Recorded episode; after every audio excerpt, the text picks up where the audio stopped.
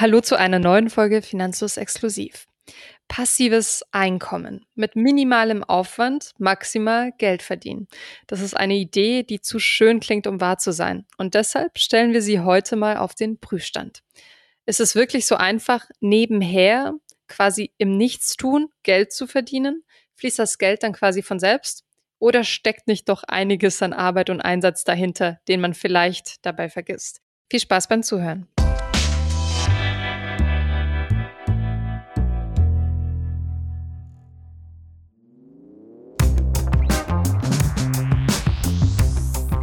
Heute sprechen Markus und ich, Anna, über das Thema passives Einkommen und darüber, welche Art von Arbeit dafür geeignet ist. Außerdem sprechen wir mit einem jungen Mann, Tobi, der selbst gehofft hat, sich mit Dropshipping ein passives Einkommen aufzubauen und mittlerweile aufgegeben hat. Warum und wie es gelaufen ist, hört ihr später. Zunächst zum Begriff passives Einkommen. Was ist das überhaupt? Ja, passiv heißt nicht, die Initiative zu ergreifen, nicht aktiv zu werden, also in diesem Fall ähm, nicht mehr aktiv arbeiten zu müssen, damit das Geld fließt. Das klingt wirklich zu schön, um wahr zu sein. Markus, glaubst du, es gibt das überhaupt, ein passives Einkommen? Also ich mache mich hier wahrscheinlich unbeliebt, wenn ich da meine etwas orthodoxe Sicht gebe und ich äh, finde, es gibt kein passives Einkommen, weil wie man es auch dreht und wendet, man muss vorher gearbeitet haben. Vielleicht hat man vorher besonders hart gearbeitet, um sich ein Kapital anzusparen, aus dem man dann ein passives Einkommen erwirtschaftet oder man schränkt seinen Konsum so stark ein, dass man von diesen Dividenden leben kann. Das ist ja dann auch irgendwie ein Abstrich, den man machen muss. Und ich glaube, das einzig wirklich passive Einkommen wäre Erben, oder ein Lottogewinn. Das heißt, irgendwie fällt einem Geld aus in den Schoß und äh, von diesem Geld kann man dann leben. Ich glaube, es gibt sicherlich auch noch andere Arten von passivem Einkommen, die man sich aufbauen kann. Ich glaube, da gehört auch ein bisschen eine Portion Glück dazu und es gibt sehr viel vermeintlich passives Einkommen. Und ich glaube, da werden wir so ein bisschen die Spreu vom Weizen trennen in dieser Folge. ja, ich habe tatsächlich schon passives Einkommen, wie es oft genannt wird, bezogen. Und zwar zum Beispiel für Filmrechte und Textrechte, also im Journalismus oder im kreativen Bereich gibt es das öfter. Allerdings war das zum Beispiel im Fall meines Diplomfilms so, ich habe den im Studium produziert ich habe dafür kein Geld bekommen. Ich habe sehr viele Arbeitsstunden da reingesteckt und später ging das dann an so einen Schulfilmverlag und ich habe dann Tantimen bekommen, also mal 500 Euro, mal 300 Euro und ich habe mich darüber extrem gefreut. Aber passiv ist das ja nicht. Ich habe da sehr viel für gearbeitet und es ist eher so ein nachgelagertes Einkommen.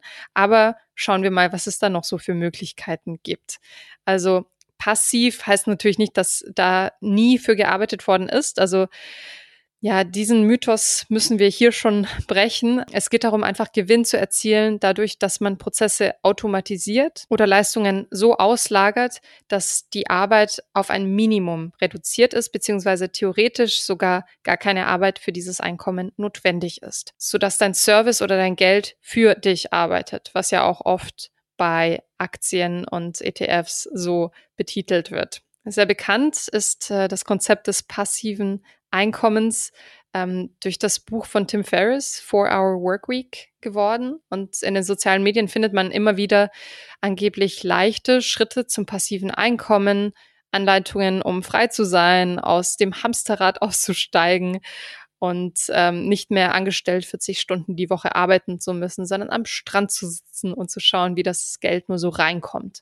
Vermeintlich passiv. Wir haben vor einem Jahr auch schon mal in einem Podcast über passive Einkommensquellen gesprochen, in Folge 115, und wollen euch hier nochmal zusammenfassen, was mögliche Einkommensströme sind. Natürlich ist das nur eine Auswahl. Ja, es gibt zum Beispiel das Affiliate Marketing. Das bedeutet, man hat irgendwie einen Blog oder eine Website, die tatsächlich auch gefunden wird von Leuten und da hat man dann Links platziert, sogenannte Affiliate Links und äh, für jeden Klick auf diesen Link dann einen äh, erfolgreichen Abschluss bekommt man eben eine kleine Provision. Sehr bekannt sind diese Amazon Links, die man oft unter YouTube Videos findet etc. Da braucht man natürlich schon einiges an Traffic, damit da was zusammenkommt. Werbung ähm, auf Websites oder YouTube natürlich auch Voraussetzung. Man hat einen YouTube-Kanal, der geklickt wird. Ein Aspekt, der sehr häufig genannt wird und über den du ja gleich auch noch einen Interviewgast hast, ist ähm, Amazon FBA, Fulfilled by Amazon. Das funktioniert so, dass man ähm, Produkte direkt in ein Amazon-Lager schicken lässt. Die kümmern sich um die gesamte Logistik. Also man muss sich äh, gar nicht irgendwie groß eine Lagerfläche mieten und diese ganzen Risiken tragen. Äh, klingt jetzt sehr risikofrei, ist aber auch sehr weit verbreitet und von daher sind die Margen relativ klein, die Gebühren an Amazon relativ hoch. Man nennt das Ganze auch Dropshipping. Darunter ist das bekannter. Dann was Medien angeht, und YouTube haben wir schon erwähnt, es gibt auch die Möglichkeit, zum Beispiel E-Learning-Kurse anzubieten. Also ich habe das Gefühl, dass das in den letzten fünf Jahren auch sehr viel gemacht worden ist, also so in Coaching-Richtung. Dann ähm, Bücher kann man selbst vertreiben, Self-Publishing, vor allem im Bereich E-Books sind natürlich die Kosten gering, aber auch die Margen viel geringer als im klassischen Buchmarkt. Dann kann man als passives Einkommen auch das Investieren in Aktien, ETFs, aber auch das Gewähren von P2P-Krediten zum Beispiel einfassen. Ähm, die Dividende ist wohl so das eindeutigste, was man da sich vorstellen kann, denn da kommt ja Geld vermeintlich passiv, Monat für Monat idealerweise, auf mein Depot ähm, beziehungsweise auf mein Konto wird es ausgezahlt. Dann Immobilien, da wird es jetzt schon, finde ich, merklich wenig passiv, denn da muss man sehr viel Planung, Kapital und ähm, ja auch Zeit reinstecken. Und äh, zu guter Letzt Kunst. Also sowohl für Musik gibt es äh, Lizenzen in Deutschland, zum Beispiel durch die GEMA vertrieben, dann für Fotos. Also man kann zum Beispiel Stockfotos erstellen und dafür Tantimen erhalten für jede Nutzung. Auch bei Texten, da ist es dann die Verwertungsgesellschaft Wort. Ähm, genau, da gibt es eben dann je nach Abrufzahlen und je nachdem, wo man angemeldet ist, darum muss man sich natürlich auch kümmern, Tantimen sozusagen. Und äh, da muss man sich drum kümmern, ist ein gutes Stichwort, denn von nichts kommt nichts. Auch kein passives Einkommen. Ja, egal ob es Zinsen auf dem Tagesgeldkonto sind, Affiliate-Einnahmen, Einnahmen über Amazon, Musikrechte auf Spotify, das Geld stammt natürlich nicht aus dem Nichts. Auch hier gilt der Satz, there is no free lunch. Mit irgendwas muss man bezahlen, sei es Arbeit, sei es Kapital, also Startkapital, sei es Risiko oder Glück. Ich glaube, eine Portion Glück gehört da auch häufig mit dazu. Außerdem, there is no free lunch. Jemand anders bezahlt dann im Zweifel diese Leistung, für die du vermeintlich passives Einkommen beziehst. Zum Beispiel der Kunde der Bank, der Geld leiht oder der Spotify-Kundenkreis, der für deine Musikstreams eben indirekt Geld bezahlt.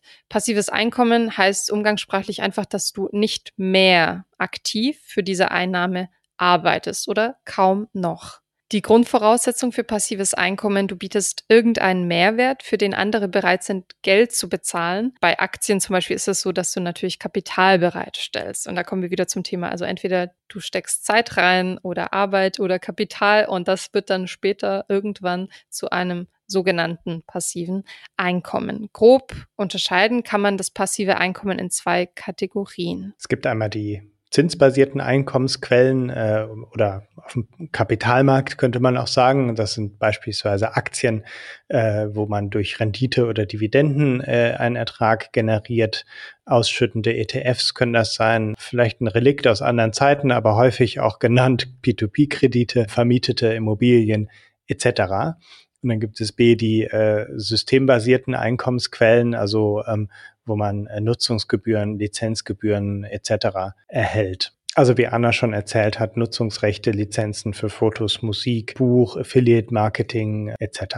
Ja, aber die Frage ist, wie baut man sich das auf? Aller Anfang ist schwer und am Anfang muss man natürlich dafür auch ein bisschen Herzblut da reinstecken. Deswegen muss man unterscheiden zwischen der Aufbauphase, die sehr viel Arbeit erfordert und der Nutzungsphase, wo man dann seine Arbeit eben reduzieren kann und äh, gleichzeitig die Früchte seines passiven Einkommens erntet. Wie lange dauert es, sich ein passives Einkommen aufzubauen? Naja, so ganz pauschal können wir das natürlich nicht beantworten. Je nach Methode und je nach Möglichkeiten, die man persönlich zur Verfügung hat, dauert das unterschiedlich lange oder klappt auch überhaupt nicht. Bei zinsbasierten Einkommensquellen, also zum Beispiel Aktien, Immobilien und anderen Anlagen, die auch auf den Zinseszins setzen, muss man von Anfang an vor allem viel Kapital mitbringen. Und dieses Kapital ist eben in vielen Fällen natürlich durch harte Arbeit entstanden. Und natürlich muss man auch das Wissen mitbringen oder sich aneignen, wie man zum Beispiel Anlageentscheidungen trifft oder bei Immobilien auch, wie man eine gute Investition identifiziert. Und bei systembasierten Einkommensquellen wie vorhin genannt Affiliate Marketing ist sehr beliebt oder auch Lizenzen für Kunst, Musik und so weiter, muss man vor dem erhofften Cashflow nicht ganz so viel Kapital mitbringen, aber in der Regel viel mehr Arbeit und Zeit reinstecken und erstmal auch die Idee haben. Also gerade bei kreativen Produkten, ähm, die kann man vielleicht nicht in Zeit beziffern, aber das ist natürlich Arbeit und die ist vorgelagert. Wir haben mal überschlagen, wie lange es dauert, in unterschiedlichen Bereichen von passivem Einkommen profitieren zu können. Ja, eine bekannte Person auch auf diesem Kanal ist Lisa von Aktiengram. Deswegen haben wir sie mal als Beispiel genommen. Die veröffentlicht regelmäßig ihre Dividendeneinnahmen. Die hat 2022 insgesamt äh, knapp über 6000 Euro brutto an Dividenden eingenommen. Kein Betrag, von dem man leben kann, aber der macht schon äh, pro Jahr natürlich einen kleinen Unterschied. Das sind durchschnittlich 500 Euro pro Monat. Ähm, allerdings, wenn man jetzt zurückrechnet, ohne zu wissen, äh, wie hoch die Dividendenrenditen von ihr genau sind, kann man schon davon ausgehen, dass man ein sechsstelliges Depot braucht und natürlich auch das Risiko tragen muss, denn auf dem Tagesgeldkonto bräuchte man für diese Zinsen ein deutlich höheres Kapital. Dann kommen wir zum Thema Musik. Äh, angenommen, ihr wollt bei Spotify einen Song hochladen und angenommen, ihr habt es irgendwie geschafft, euch auch eine Community äh, zu erstellen, die diesen Song anhört. Im Durchschnitt zahlt Spotify seinen Künstlern 0,00339 Euro pro Stream. Das heißt, wenn man eine Million Streams erreicht, dann ähm, kommt man auf 3.398,05 Euro. Das heißt, äh, man braucht schon eine ganz gute Community und auch der Song sollte gut sein. Ähnlich sieht es aus mit äh, Videos. Ohne jetzt in unsere eigenen Zahlen reinzublicken, haben wir einfach mal Durchschnitts-YouTube-Einkommen recherchiert. Das hängt natürlich von verschiedenen Faktoren ab. Klicks, äh, Abonnentenzahl und so weiter, wie viel Werbung man im Video platziert. Pro 1000 Klicks, auch CPM-Preis genannt, also Cost per Mille, verdient man etwa 50 Cent. Und bei Affiliate Marketing kommt es natürlich auch auf mehrere Faktoren an, vor allem darauf, wie viel Volumen du hast auf deiner Seite, also wie viele Menschen da unterwegs sind und dann schließlich auch draufklicken und einen Vertrag abschließen bzw. etwas kaufen. Da habe ich nachgeschaut, was man bei Amazon für Empfehlungslinks bekommt und das inzwischen einem Prozent und 20 Prozent, also ein sehr großes Spektrum, je nach Produktkategorie und je nach deinem Status im Affiliate-Programm. Ich habe als Beispiel herausgesucht, für direkt qualifizierte Verkäufe gibt es 20 Prozent für Games, 6 Prozent für Fitnessgeräte und 6 Prozent für Beauty-Produkte und ähnliches. Bei Immobilien ist es noch mal schwieriger und da können wir euch wirklich keine Zahl nennen, ähm, wann man da gut fährt und ein sozusagen passives Einkommen hat. Ich halte das für einen Trugschluss, dass man mit Immobilien passives Einkommen beziehen kann. Wenn ihr euch aber mal einen Überblick dazu verschaffen wollt, eine Orientierung dafür, wann sich ein Eigenheim lohnen könnte, beziehungsweise wann die Mietzahlungen bei einer Vermietung deinen Kredit besser abdecken, als du mit deiner Mietzahlung dein Vermögen voranbringen kannst, dann empfehlen wir euch unseren Mieten-Kaufen-Rechner von Finanzfluss. Den könnt ihr euch mal anschauen und ein bisschen mit den Zahlen spielen, um einen Eindruck davon zu bekommen wenn der Mieter überhaupt den Kredit abbezahlt. Es gibt, glaube ich, auch viele Leute, für die ist das eben einfach eine Geldanlage. Man spart und man zahlt auch ein bisschen drauf. Das heißt, der Mieter erledigt nicht deine Sparrate, sondern du musst da schon auch selber noch einiges draufzahlen, um den Kredit zu tilgen und hast dann eben am Ende die Immobilie als Gegenwert. Jetzt haben wir euch einen Überblick darüber gegeben, welche Möglichkeiten es so gibt auf dem bunten Feld des angeblich passiven Einkommens. Und nun spreche ich mit Tobi, der sich am Dropshipping versucht hat. Und zwar wollte er Schmuck vertreiben und erzählt uns mal, wie seine Erfahrungen damit waren. Ich bin der Tobi, ich bin 25 Jahre alt, wohne an der Ostsee und äh, bin derzeit selbstständig im stationären Einzelhandel. Du hast Erfahrungen mit Dropshipping. Erzähl mal, was für eine Geschäftsidee hattest du und wann war das? Ganz genau. Das äh, fing alles im Jahr 2020 an. Da bin ich unter anderem auch auf das Dropshipping aufmerksam geworden und dachte, das könnte eventuell was für mich sein, nochmal ein bisschen was dazu zu verdienen neben meinem Hauptberuf. Dazu zu verdienen, das heißt ein passives Einkommen. War das dein Wunsch? Ganz genau, ein, pa ein passives Einkommen, ja das ist so gewesen, dass man sich, äh, dass das vorneweg natürlich erstmal nicht wirklich passiv losging, indem ich mich natürlich sehr akribisch darauf vorbereitet habe. Wie hast du das dann umgesetzt? Dropshipping kann man ja mit allem Möglichen machen. Meine Geschäftsidee war es, ein Dropshipping-Geschäft zu betreiben, was sich hauptsächlich mit äh, Schmuck befasst und äh, da darüber hinaus ein äh, super Service zu bieten, um äh, den Kunden zu über von meinen Produkten zu überzeugen. Wie viel Zeit, Arbeit und Geld hast du investiert in dieses Geschäft, bis du dann wirklich deinen Shop aufgesetzt hattest und Schmuck importiert und verkauft hast? Zeit habe ich ungefähr 100 Stunden in das Geschäft gesteckt und ähm, Geld äh, anfänglich 100 Euro. Insgesamt eine Brand aufzubauen, ähm, ist natürlich für eine Brand so an sich äh, gar nicht mal so viel, aber ähm, genau, für einen kleinen Nebenverdienst äh, ohne äh, Umsätze ist das natürlich schon mal ein bisschen was. Dazu gehören dann natürlich äh, sich den richtigen Lieferanten raussuchen, sich dann äh, die Plattform überall auszubauen, ähm, um ein bisschen äh, seriöser zu wirken oder zu zeigen, dass man seriös ist, äh, habe ich äh, damals äh, muss, äh, mir Follower gekauft, weil es ist natürlich schwierig, eine Hürde zu, oder für den Kunden ist es eine Hürde, irgendwo zu kaufen und man ist der erste Kunde und man weiß natürlich nicht in Zeiten von Online-Betrug, wie häufig äh, die Ware auch wirklich ankommt und äh, dementsprechend alles so aufgebaut, als wenn das schon ein etabliertes Geschäft ist. Mhm. Und wie lange hat es gedauert, bis du einen Reingewinn erzielen konntest? Also wie ist das angelaufen? Das ist äh, im grünen Bereich war ich bereits nach dem ersten Monat. Da habe ich einen Umsatz von 726 Euro erzielt und ähm, als im November ist die Website online gegangen und da habe ich einen Umsatz von 726 Euro erzielt. Klingt ziemlich gut. Ja. Hast du es dir so vorgestellt und ähm, wie ging es dann weiter? Ja, ich habe mir das äh, tatsächlich äh, schleppender vorgestellt.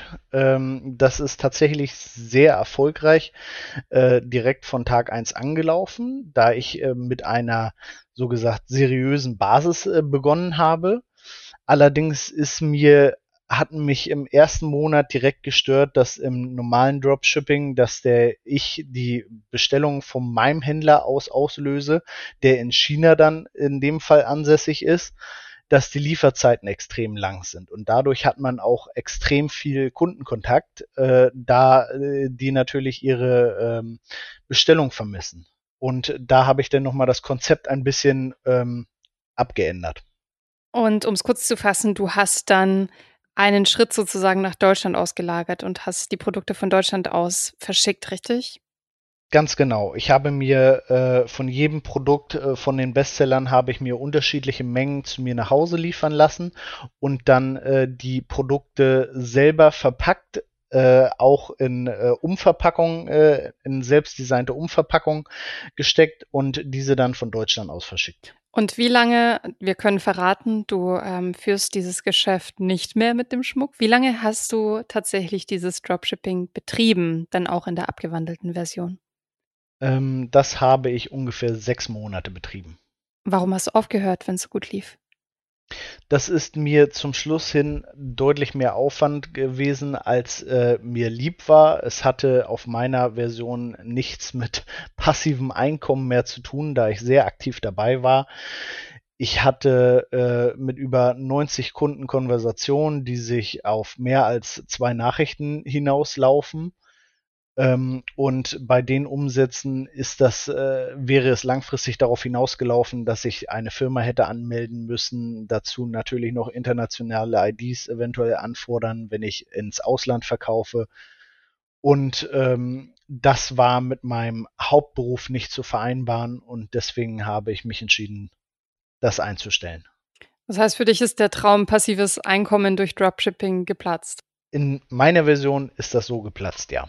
Obwohl du damit Gewinne erzielt hast. Äh, ich kann mir vorstellen, dass nicht jeder gleich Gewinne erzielt wie du, ne? Ganz genau, ja. ähm, würdest du denn sagen, dass es sowas wie passives Einkommen gar nicht gibt? Ich denke, es gibt einfachere Methoden, passives Einkommen zu generieren, aber hinter Dropshipping steckt doch eine gewisse, äh, eine gewisse Arbeit hinter.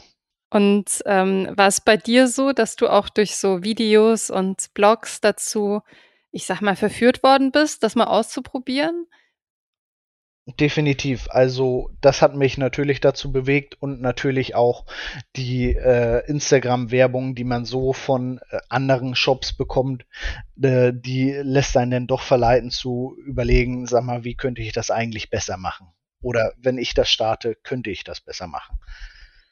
Ja, aber du hast es ausprobiert und ähm, bist ja nicht mal gescheitert, sondern hast für dich entschieden, dass es nicht das Richtige ist. Nein, ganz genau. Also das, der zweite Monat, der Monat Dezember, der ging auch sofort mit 2100 Euro Umsatz extrem durch die Decke. Aber dadurch, dass da so viel Kundenpflege natürlich über Chats ist und auch äh, man auch hauptberuflich aktiv am Arbeiten ist, kann man das äh, nicht äh, einfach so als passives Einkommen abstempeln.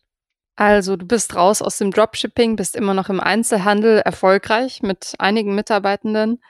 Warum findest du den klassischen Einzelhandel besser als Dropshipping? Für mich hat das auf jeden Fall einen schönen persönlichen Aspekt, in dem man ein tolles Team unter sich hat, was jederzeit für einen da ist. Und man hat auch äh, im Dropshipping-Bereich, je nachdem, was für ein Produkt man verkauft, schon ein gewisses schlechtes Gewissen, wenn man diese Produkte verkauft. Zwar sind die, äh, die Kunden meistens sehr glücklich und geben einem fünf Sterne, aber wenn man denn weiß, dass man ein Produkt für 18 Euro verkauft hat, welches man für 1,50 Euro eingekauft hat, dann ähm, ist man schon am Überlegen, ob man da eigentlich das Richtige macht. Tobias hat nach ein paar Monaten trotz Erfolgs aufgegeben, denn passiv war sein Einkommen wirklich nicht. Und damit kommen wir zu einem weiteren Aspekt, der nicht wirklich passiv ist, und zwar die Wartung, der Erhalt deines passiven Einkommensstroms. Denn von nichts kommt nichts, aber von nichts bleibt auch nichts, wenn wir so wollen. Ja, wenn wir jetzt mal das passivste aller passiven Einkommen nehmen, angenommen, du hast ein Vermögen geerbt, dann äh, gibt es ja so Leute, die bezeichnet man als Vermögensverwalter in eigener Sache. Auch das macht durchaus Arbeit, äh, das eigene Vermögen zu verwalten, wenn auch es nicht viel mit der Arbeit zu tun hat, die man in anderen Bereichen hat. Also einige würden wahrscheinlich jetzt darüber lächeln, äh, dass es Arbeit macht, sein Vermögen zu verwalten, aber in anderen Bereichen macht es natürlich noch mal deutlich mehr Arbeit und das ist nicht zu unterschätzen. Selbst wenn man ein Produkt oder einen Einkommensstrom wie von selbst läuft, darf man sich nicht darauf verlassen. Man muss die Idee weiterentwickeln, man muss sein Produkt verbessern, man muss Kundenanfragen bedienen, man muss äh, die Konkurrenz im Blick haben und so weiter. Wer also langfristig passives Einkommen erzielen will, muss dranbleiben und dafür arbeiten. Ja, und genauso ist es auch bei dem beliebten Beispiel Amazon Affiliate beziehungsweise Dropshipping nicht nur die Kunden fragen, sondern auch ähm, die ganze Organisation im Hintergrund. Selbst wenn du die ausgelagert hast, solltest du zumindest wissen, was da so los ist, was deine Preise sind und vielleicht auch Preisanpassungen durchführen in Zeiten der höheren Nachfrage oder niedrigeren Nachfrage oder auch Inflationsanpassungen. Bei Lizenzen für Bücher oder Musiktitel ist es oft so, dass das natürlich direkt zusammenhängt mit deinem Engagement mit der Community. Das heißt, da ist es natürlich nicht so schlau, sich komplett wegzuducken und äh, zu sagen, ah ja, ich freue mich jetzt über mein passives Einkommen, denn dann könnte das äh, schnell aufhören. Und natürlich sollte man da auch, um überhaupt von diesen Abkommen profitieren zu können, sich erstmal bei der GEMA beziehungsweise bei der VG Wort oder ähnlichen Vereinen anmelden, um ähm, diese Rechte überhaupt einholen zu können. Und damit kommen wir zu einem weiteren Thema, und zwar der Bürokratie. Wie bei jedem Unternehmen äh, oder Gewerbe muss man natürlich auch für beispielsweise Affiliate-Einnahmen aus einem Blog als Influencer oder Künstlerin Papierkram erledigen. Man muss ein Gewerbe, ein Kleinunternehmen anmelden, sich in die Regeln einarbeiten. Je nach Größe des Projekts braucht man eventuell sogar ein Team, muss einen Dienstleister finden, Website aufbauen etc. Dann muss der erzielte Gewinn verwaltet werden. Wer investiert, muss Entscheidungen treffen, rebalancen, reinvestieren und so weiter. Was nicht nach viel Arbeit aussieht, sind aber eben Dinge, an die man sich erinnern muss. Und wenn man sie schleifen lässt, dann ist es relativ schnell futsch, dieses passive Einkommen. Auch Steuern und Buchhaltung stehen natürlich an. Gewinne aus Werbeeinnahmen werden wie andere Einnahmen versteuert. Kapitaleinnahmen werden wiederum mit der Kapitalertragssteuer versteuert. Da hat man weniger Aufwand.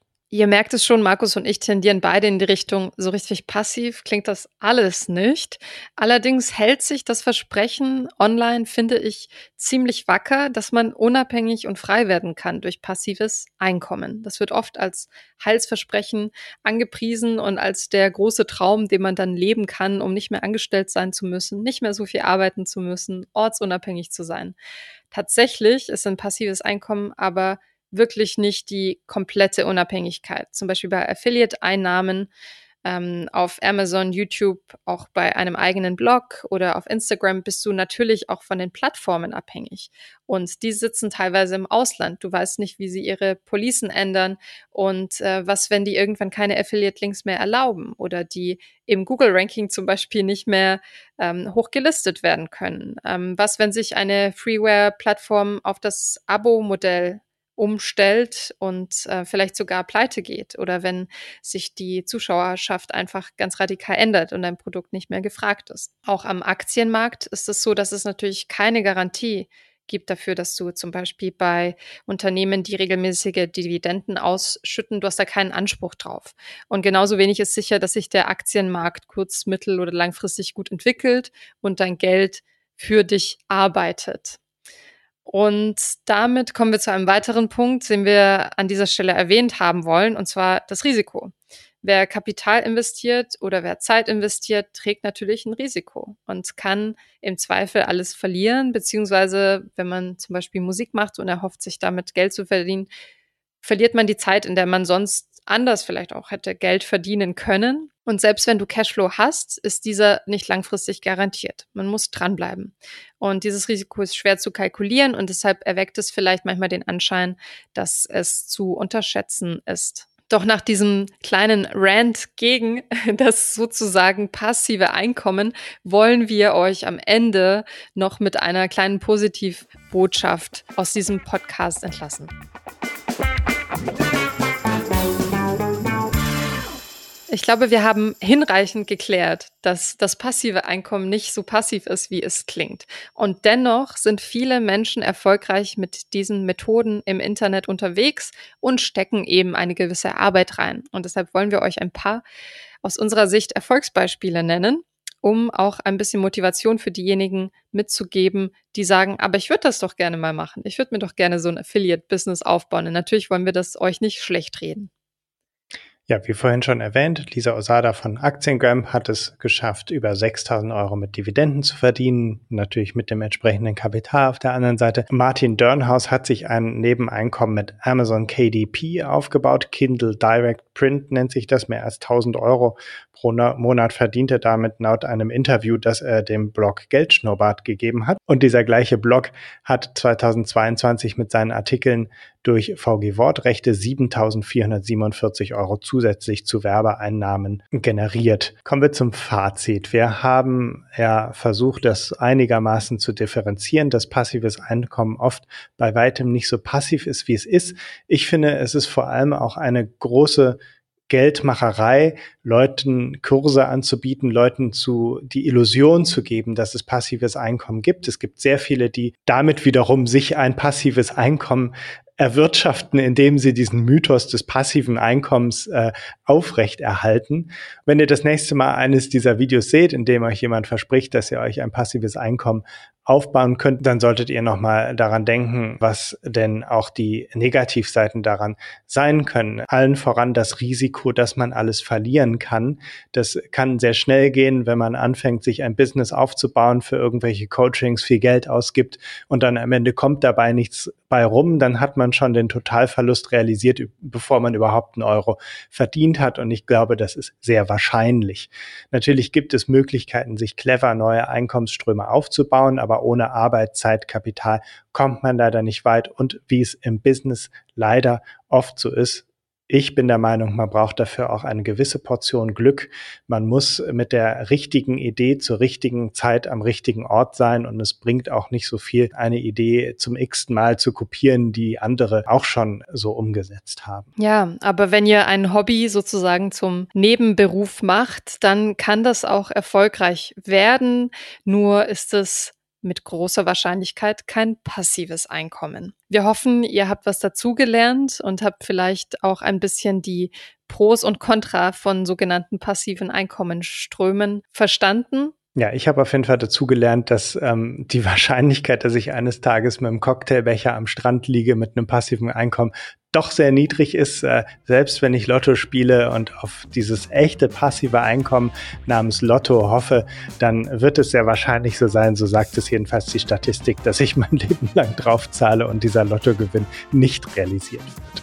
Danke fürs Zuhören. Bis zum nächsten Mal. Bis dann.